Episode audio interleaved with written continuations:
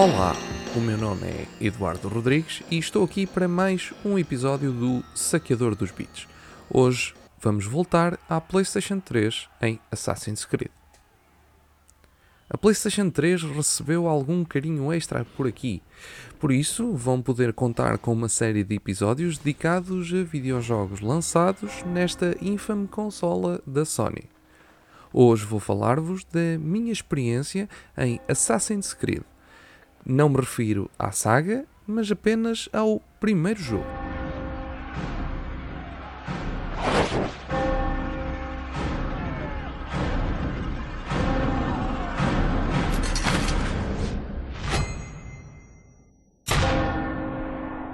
Depois de God of War, avancei por uma aventura que há muito queria concretizar Assassin's Creed explora universos históricos que adoro conhecer e, por isso, só tive pena de não ter começado a acompanhar mais cedo esta gigante saga de videojogos.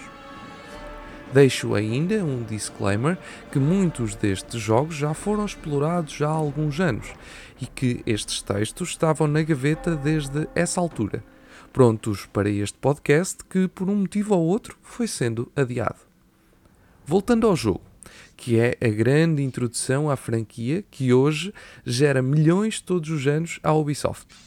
Só de pensar que esta saga só existe devido a uma sequela cancelada do meu querido Prince of Persia.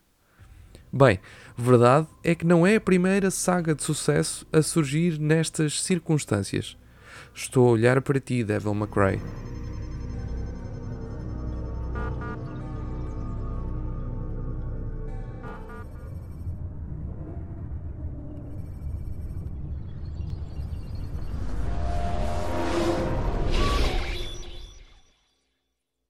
Neste primeiro Assassin's Creed, acompanhamos a história de Desmond, que é literalmente usado pela Abstergo para regressar atrás no tempo. Uh, uh, vá, mais ou menos. Na verdade, estamos a reviver memórias dos antepassados do personagem. Neste caso, o antepassado de seu nome Altair, e é com este personagem que passamos a grande maioria do tempo de jogo. O palco da aventura é a Terceira Cruzada, em 1191, centrando-se mais especificamente nas cidades de Acre, Damasco, Jerusalém e Masyaf, que é a fortaleza dos assassinos. Entre o fictício e a realidade, este jogo vai se desenrolando por um emaranhado de ideias que se conciliam numa experiência tão positiva quanto aborrecida. Damn it, it's not working. Give it a moment, mister. He'll adjust. The first time is never easy.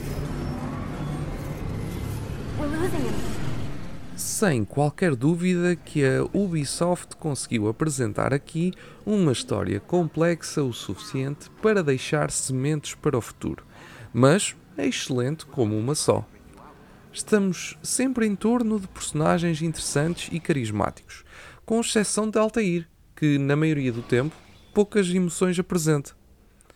A época histórica e a atenção a certos detalhes são também pontos importantes para elevar a fasquia deste título e deixar os fãs sedentos por mais. Demarcando logo desde o primeiro título, a equipa que desenvolveu este jogo apresentou um conjunto de personagens que são os nossos alvos, baseados em figuras históricas que desapareceram por volta de 1191. Suponho eu que não tenham sido todas assassinadas, mas a possibilidade de muitas terem deixado este mundo num formato semelhante ao apresentado no jogo é gigante. And whether you realize it or not, you've got something that my employers want. Locked away in that head of yours. But I'm not an assassin. Not anymore. Yes, your file indicated as much. A aventura decorreu sem grandes percalços e o jogo não apresentou um desafio exageradamente difícil, mas suponho que suficientemente interessante para aquilo que é um videojogo. Há, no entanto, muitas notas a apontar e, principalmente, muitos cantos a limar. Nitidamente que estamos perante o primeiro capítulo, mesmo para quem desconheça completamente a saga e a própria jogabilidade precisava de alguns retoques para se tornar mais apelativa.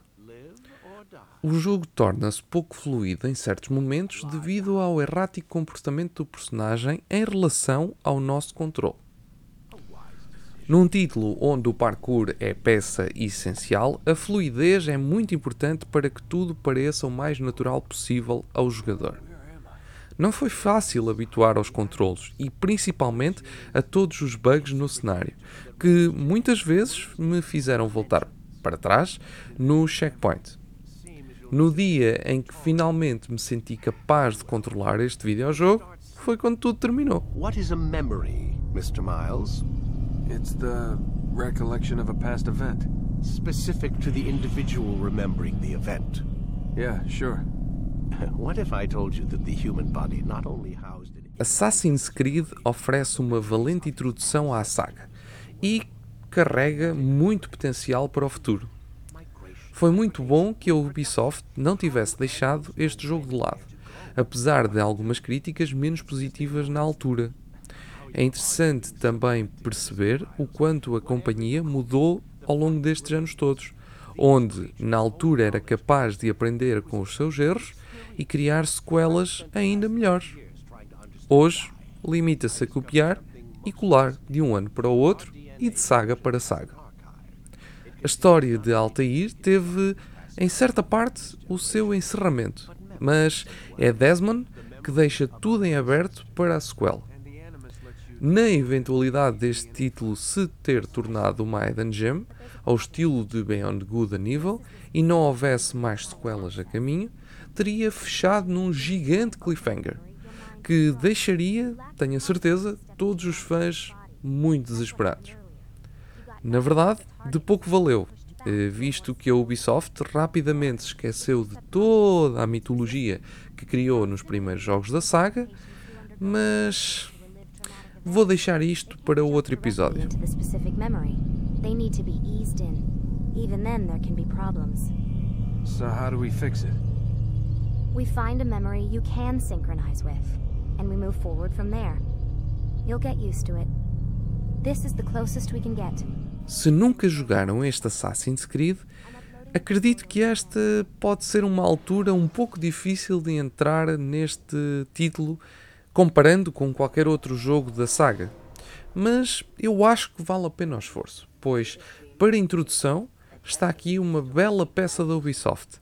E se jogarem atualmente, em 2022, 23, 24, seja quando for, tentem olhar para este título na altura em que ele saiu, para perceberem o quanto a Ubisoft evoluiu ao longo deste tempo todo.